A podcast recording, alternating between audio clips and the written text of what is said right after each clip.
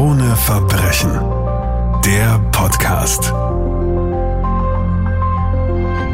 Herzlich willkommen zu einer neuen Ausgabe von Krone Verbrechen. Wie immer mit Martina Prewan von der Kronenzeitung. Hallo und herzlich Hallo. willkommen. Martina, in der aktuellen Ausgabe des Magazins Krone Verbrechen geht es ja um das Thema Femizide. Und in dem Fall, den wir heute besprechen wollen, geht es um einen besonders grauenvollen Frauenmord. Es ist der 5. März 2021, also eine sehr aktuelle Geschichte. Und wir sind in Wien in der Nussdorfer Straße in einer Trafik. Bilder der Überwachungskamera zeigen ganz genau, was für eine unglaubliche Tat hier vonstatten geht. Also die Besitzerin dieser Trafik, Nadine W., steht in dieser Trafik. Sie sieht, wie ihr Partner, von dem sie sich eigentlich gerade getrennt hat, Ashraf A., ein 47-jähriger gebürtiger Ägypter, in das Geschäft kommt. Sie gerät dadurch sofort in fürchterliche Panik, Mhm. äh, drückt mehrfach den Alarmknopf unter dem Pult, unter dem Verkaufspult. Aber bevor sie noch irgendetwas machen kann, dann wirklich oder sich wehren könnte oder bevor noch irgendwer eingetroffen ist dort, äh, schließt äh, dieser Mann das Geschäft von innen ab, geht auf sie zu, schlägt sie nieder zu Boden, drosselt sie dann mit einem Elektrokabel und überschüttet sie mit Benzin. Er hat einen Kanister mit Benzin mitgenommen, zündet sie dann an. Die Frau beginnt zu brennen. Er läuft aus dem Lokal, sperr- versperrt das Geschäft dann von außen. Es versuchen dann viele Passanten irgendwie diese Türe zu öffnen. Es gelingt nicht gescheit. Äh, dann irgendwann gelingt es doch. Also dann, sie schaffen dann die Frau raus, also dann äh, ins AKH gebracht. Sie hatte dort mehrere Notoperationen. Es waren 80 Prozent ihrer Haut verbrannt. Es mussten ihr beide Beine amputiert werden. Also sie war wirklich schwerst, schwerst verletzt, lag dann 30 Tage dort im Spital, eigentlich ohne ihr Bewusstsein wieder erlangt zu haben und ist dann gestorben. Was diesem Femizid vorangegangen ist, ist ein Martyrium für Sie, für diese Frau, für diese 35-Jährige. Kannst du ein bisschen erzählen, wer diese Frau ist, wie sie aufgewachsen ist und wie sie zu dieser Trafik kam? Und wie es dazu kam, dass sie diesen Ashraf aus Ägypten kennengelernt hat? Sie ist unter guten Verhältnissen aufgewachsen, harmonische Familienverhältnisse waren das, also mit einem Bruder, mit einer Schwester, mit ihren Eltern. Sie hat auch ein gutes Verhältnis zu all ihren Familienmitgliedern immer gehabt, hat von klein an Tiere besonders geliebt, äh, Hunde, Pferde. Sie hat auch bis zuletzt äh, Tiere besessen. Und sie hat dann als Jugendliche schon bei einem Reitunfall eine Verletzung am Kopf davongetragen. Dadurch wurde ihr Sehnerv verletzt. Sie Mhm. hat dann doch eine, eine Lehre gemacht in einer Baumarktfiliale, war aber doch eben leicht behindert durch diese Sehnervverletzung. Also hat- sie hat eine eingeschränkte Sicht gehabt und hat dann, als sie 25 Jahre alt war, ungefähr eine Trafik zugesprochen bekommen. Das ist ja oft bei Menschen, die eine, eine Körperbehinderung haben, dass sie das eben zugesprochen bekommen. Sie ist dann wirklich also eine ganz eine tüchtige Geschäftsfrau gewesen, hat eben diese Trafik auf der Nussdorfer Straße bekommen und ist dort, das erzählen Kunden bis heute, also sie ist wirklich jeden Tag von 6.30 Uhr in der Früh bis um 18.30 Uhr äh, da drinnen gestanden, hat wirklich viel gearbeitet und ist dann eigentlich nur nach Hause gefahren, um sich niederzulegen. Ihre Freizeit hat sie halt mit Freundinnen verbracht oder mit ihren Familienmitgliedern, ist viel auf einem Reiterhof gewesen. Sie hat eigentlich ein privat, ein sehr beschauliches Leben geführt. Nun lernt die Nadine, diese 35-jährige, recht geschäftstüchtige, erfolgreiche Trafikantin, also einen Mann, der ein wenig älter ist als sie, kennen, den Ashraf aus Ägypten. Was weiß Nadine zu diesem Zeitpunkt von ihm alles?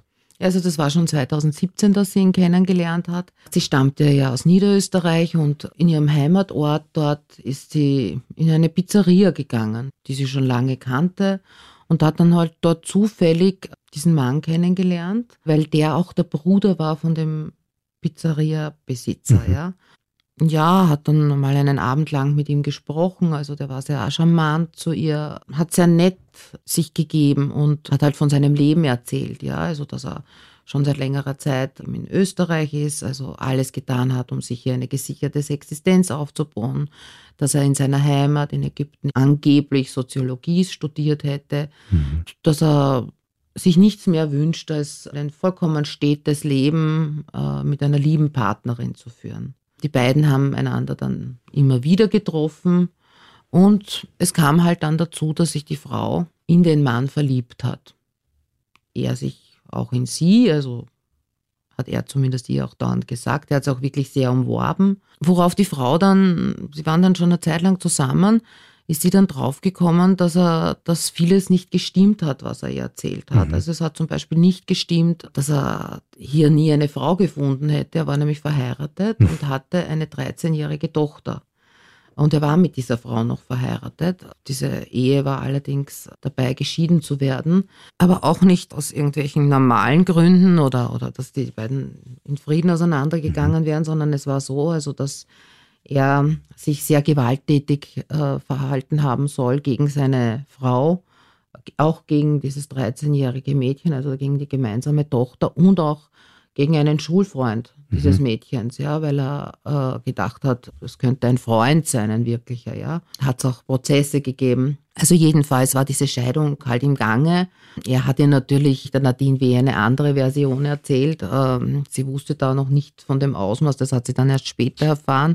Das war sozusagen der erste Knackpunkt in der Beziehung, also wo sie auch gemerkt hat, dass er bereit ist zu lügen. Mhm. Du hast das als Knackpunkt bezeichnet. Das war sicherlich der Punkt, wo die Beziehung gekippt ist und wo auch diese kleinen Stiche immer wieder kommen, wo kontrolliert wird, wo man misstraut, wo Eifersucht im Spiel ist, wo diese Beziehung einfach dem Bach runtergegangen ist. Was ist da alles dann vorgefallen innerhalb dieser Beziehung, Martin? Ja, es ist dann so langsam, also das erzählen Menschen aus dem Umfeld der Frau, das ist irgendwie so schleichend passiert, mhm. dass er sie immer mehr angefangen hat zu kontrollieren. Mhm. Also sie musste plötzlich sagen, wenn sie sich mit einer Freundin trifft, äh, wenn sie sich mit Verwandten trifft oder, oder wenn, dann wollte er immer dabei sein. Also mhm. er hat ja sozusagen keine Möglichkeit mehr gegeben, auch alleine irgendetwas zu unternehmen. Also er hat ja die Luft zum Atmen eigentlich genommen, weil sie hat ja den ganzen Tag gearbeitet und mhm. wollte natürlich hier und da auch äh, mit irgendjemandem alleine mal unterwegs sein, ja. Dann hat er eben sie eben wirklich beschattet, da ist sie dann draufgekommen. Also wenn sie eben alleine etwas unternommen hat, äh, dass er sie beschattet hat, dass er genau gewusst hat, was sie getan hat. Hat dann, das hatte sie zu dem Zeitpunkt noch nicht gewusst, also es wurde dann immer schlimmer, also er hat sich auch offensichtlich in ihr Handy eingehackt hat alle ihre WhatsApp mitgelesen, ja. Er hat dann auch in ihrer Trafik Mikrofone installiert gehabt und hat sozusagen jedes Wort, das sie in dieser Trafik gesprochen hat, egal ob am Telefon mit jemandem oder mit einem Kunden, mitgehört. Und hat vieles aber auch vollkommen missinterpretiert. Also wenn sie freundlich zu einem Kunden war, hat er ihr nachher dann fürchterliche Vorwürfe gemacht. Er hätte gesehen, dass da ein Kunde zehn Minuten in dem Geschäft gewesen ist und mit ihm hätte sie so lange gesprochen. Also sie hat, sie hat, er hat es nicht mehr normal gesehen. Also, dass das natürlich dazugehört, dass man mit Stammkunden mhm. auch ein bisschen länger spricht oder über irgendetwas, ja, sondern er hat jede Freundlichkeit, die sie ausgetauscht hat mit irgendwelchen anderen Menschen, hat er, wie gesagt, mitgehört, hat sie mit absurder Eifersucht angefangen zu verfolgen, ja, und hat ihr ständig Vorhaltungen gemacht, sie als Hure beschimpft, Sie hat dann natürlich auch mit Freundinnen am Telefon über das Ganze, also wenn keine Kunden im Geschäft waren, auch gesprochen.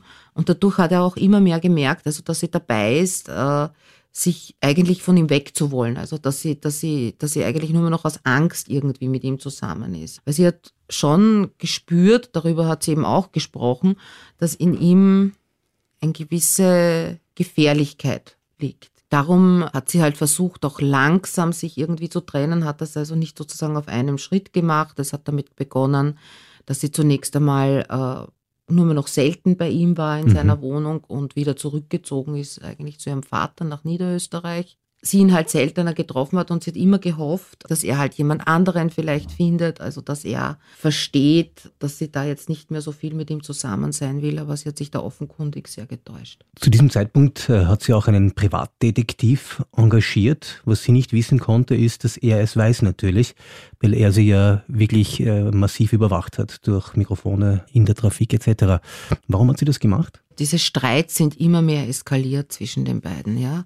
Sie hat dann etwa eine Woche vor der fürchterlichen Tat, hat sie dann endgültig mit ihm Schluss gemacht. Also sie hat irgendwann gesehen, dass das auch nicht mehr geht, also dass, dass es langsam löst, sondern sie muss einen Schlussstrich machen.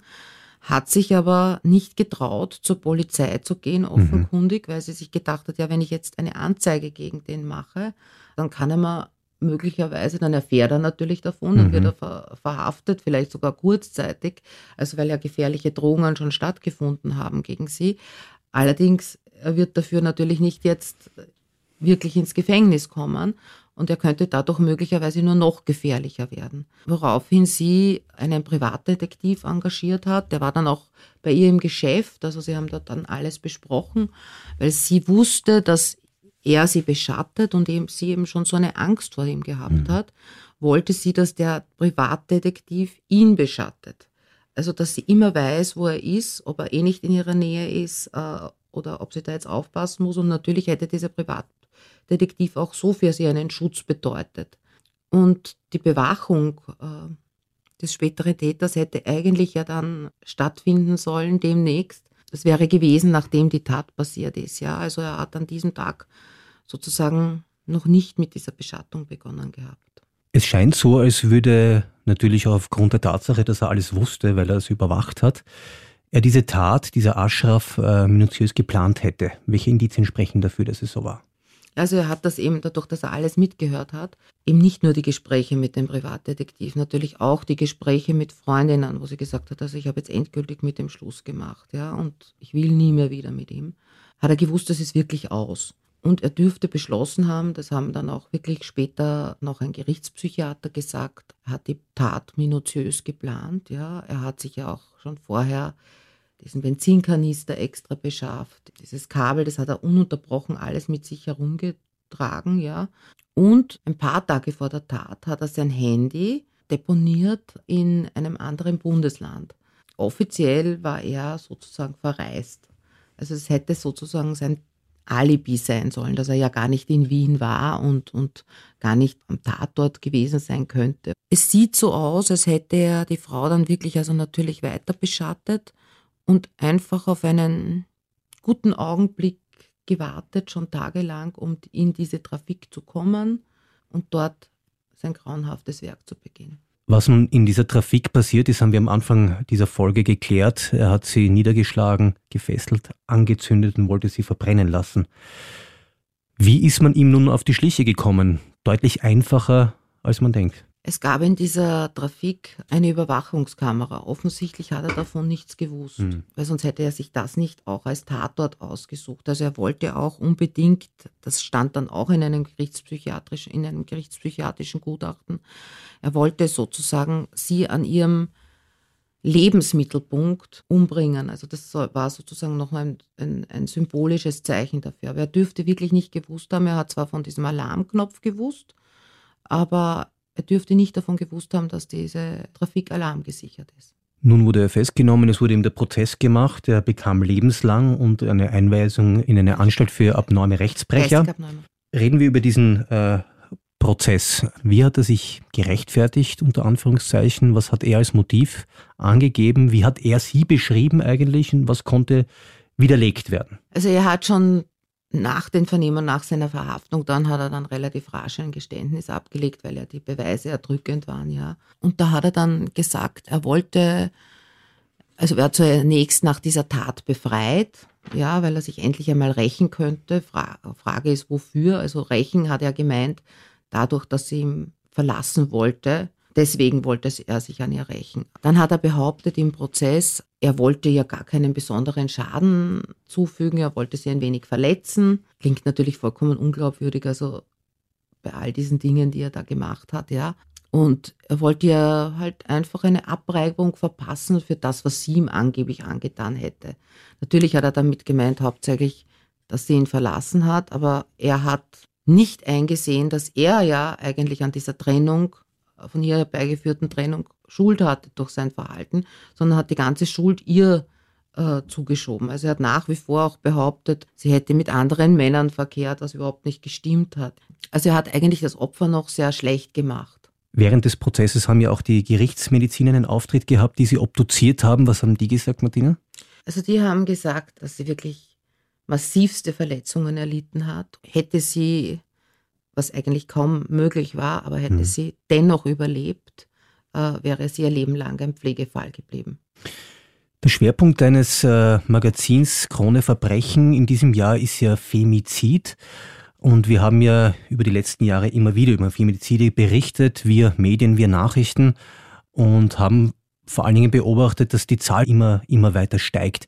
Gibt es irgendein Muster, sage ich einmal, das sich durch all diese Taten zieht, wo man erkennen kann, das ist etwas, das typisch für einen Täter ist. Du hast ja auch mit der Psychiaterin Rossmanit über dieses Thema gesprochen. Was sagt sie dazu eigentlich? Ja, sie sagt dazu, dass die späteren Täter, ja, ihre späteren Opfer eigentlich genau auswählen. Also es sind Männer, die über wenig Selbstbewusstsein mhm. verfügen, sich Frauen suchen, von denen sie glauben, dass sie sie kontrollieren können, also dass diese Frauen äh, alles tun werden, was sie sagen. Die Frauen jetzt nicht als gleichberechtigte Partnerin oder so, die suchen auch keine gleichberechtigte Partnerin, sondern sie wollen jemanden, der sich ihnen unterordnet und auf alle ihre Wünsche eingeht und sehen sie als wirklich als ihren Besitz. Und wenn dieser Besitz aber, unter Anführungszeichen, jetzt nicht so agiert, wie Sie sich das vorstellen oder noch dazu möglicherweise sagen dann eben wie Nadine W., ja, ich lasse mir das alles nicht gefallen, ich werde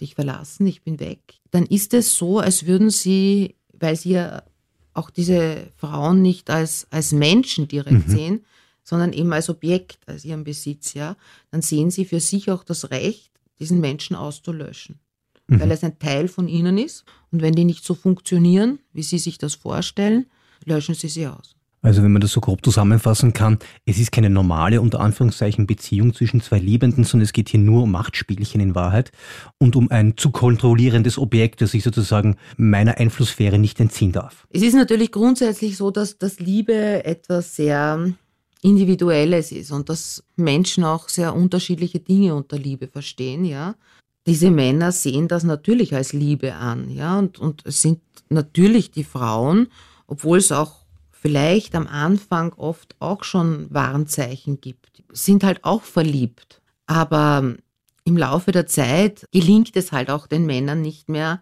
ihre Maske irgendwie dauernd zu tragen, weil sie versuchen ja ganz bewusst ihre, ihre späteren Opfer irgendwie einzulullen, ja, also mit besonderen Komplimenten, indem sie eigentlich besonders nett zu ihnen sind. Lassen dann erst langsam eben, zeigen dann langsam ihr wahres Gesicht, ja. Manche Frauen bleiben ja dann auch bei ihnen, ja, und, und sind dann halt so dran gewöhnt. Wenn dann aber eben eine Frau sagt, ja, sie lässt sich das nicht mehr gefallen, können eben solche Katastrophen passieren. Du zitierst in deinem Artikel aus diesem Prozess, äh, wo beschrieben wird, dass es ihm fast darum ging, diese Frau auszulöschen, regelrecht. Also, dass es gar nicht mehr darum geht, wenn sie mich nicht liebt, dann soll sie halt weiterziehen, sondern wenn sie mich nicht weiter liebt, dann soll sie auch gar nicht mehr existieren dürfen. Geht es auch darum? Ja, es geht natürlich groß darum. Und die Gerichtspsychiaterin Sigrun Rosmanit, die sich äh, sehr mit Männergewalt beschäftigt, dass diese Männer oft sogar erleichtert sind nach ihren Taten, mhm. wenn die zu hohen Haftstrafen verurteilt werden. Aber sie haben das geschafft, dass diese Frau getötet wurde und damit niemals mehr wen anderen haben wird und sozusagen immer damit ihr Besitz bleiben wird.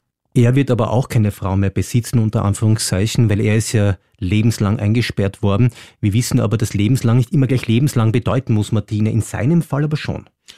Dürfte so sein, ja, weil er ist nicht nur zu lebenslanger Haft verurteilt worden, sondern auch zur Einweisung in eine Anstalt für geistig abnorme Rechtsbrecher. Was bedeutet? Er ist eben ein Gerichtspsychiater, hat ihn für brandgefährlich erklärt. Er hat eine schwer gestörte Persönlichkeit. Er kann Kränkungen überhaupt nicht verkraften, ja, und reagiert dann eben mit schwerer Gewalt, wenn er sich durch irgendetwas gekränkt fühlt. Er ist sozusagen eine tickende Zeitbombe.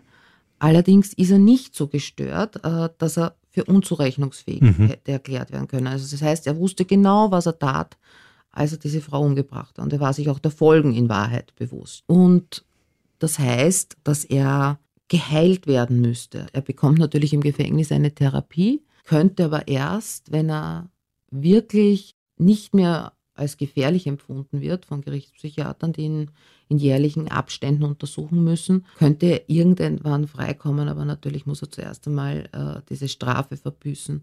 Das ist alles sehr schwer. Also er wird wirklich sehr lange in Haft sitzen. Zurückbleiben Verwandte des Opfers. Es ist immer noch eine Internetseite, eine Trauerseite für Nadine äh, aufrufbar. Vielleicht wollen wir mit dem Zitat auf dieser Seite diese Folge unseres Podcasts Krone Verbrechen beenden, Martina. Also eine Freundin schreibt dort, wenn die Kraft zu Ende geht, ist Erlösung Gnade. Meine liebe Nadine, nun hat dich Gott bei sich aufgenommen. du bist jetzt ein Engel, dass du auch schon auf Erden immer warst. Martina Brewein, vielen Dank. Danke dir. Krone Verbrechen. Der Podcast.